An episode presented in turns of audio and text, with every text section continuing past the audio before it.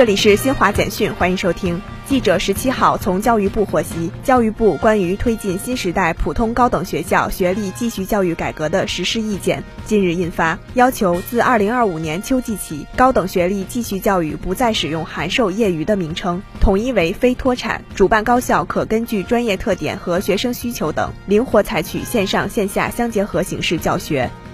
记者十七号从市场监管总局获悉，截至六月底，全国登记在册市场主体一点六一亿户，较二零二一年底增长百分之四点四。其中，企业五千零三十八点九万户，增长百分之四点一；个体工商户一万零七百九十四点一万户，增长百分之四点六。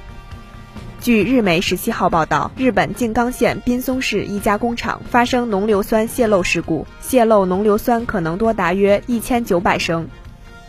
美国儿科学会和儿童医院协会十五号发布的最新报告显示，自新冠疫情爆发以来，美国已累计有近一千四百三十万名儿童确诊感染新冠病毒。今年以来，已有约六百四十万儿童感染。以上由新华社记者为您报道。